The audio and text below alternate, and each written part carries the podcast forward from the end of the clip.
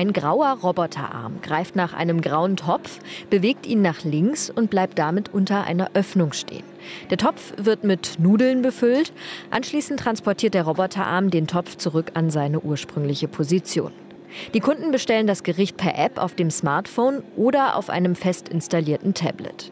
Anschließend macht sich der Roboter ans Werk. Die Zutaten im Topf werden auf einer weißen Induktionsplatte erhitzt, erklärt Levin Meinke von AidMe. Er ist für den technischen Support des Kantinenroboters auf dem AI Campus zuständig. Also auf der linken Seite haben wir alle Zutaten, die warm gekocht werden sollen.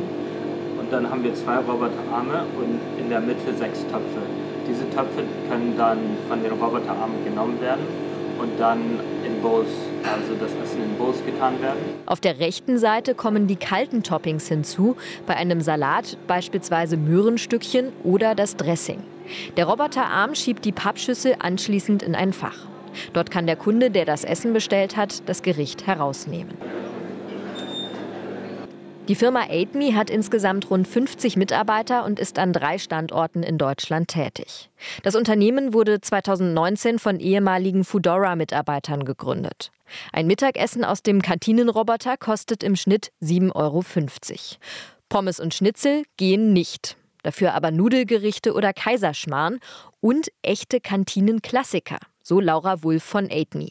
Unser Robo kann auch die klassische Currywurst. Wir haben die Currywurst dann als Bowl aufgesetzt. Das heißt, wir haben aufgrund der Modularität die Möglichkeit, das sozusagen einmal in die Einzelteile zu zerlegen, dass wir jetzt nicht die klassische Currywurst haben, wie du es kennst, aber wir haben dann als Basis Kartoffeln, geröstete Kartoffeln. Obendrauf kommt die Currywurst mit Currysoße. Schmeckt hervorragend. In das Unternehmen wurde bereits kräftig investiert. Zu den Investoren gehört auch Thermomix-Hersteller Vorwerk. Bislang sind allerdings erst zwei Kantinenroboter im regulären Einsatz. Das Modell spart kein Personal ein. Es soll als Ergänzung genutzt werden können, erklärt Laura Wulff. Insbesondere hinsichtlich Randzeiten und beispielsweise Nachtversorgung haben wir hiermit natürlich eine sehr einfache Lösung, weil er kann rund um die Uhr laufen, wenn er möchte. Ähm, er ist autark. So soll der Roboter künftig etwa in Hotels zum Einsatz kommen. Günstig ist der Kantinenroboter nicht. Rund eine Viertelmillion Euro kostet ein Gerät.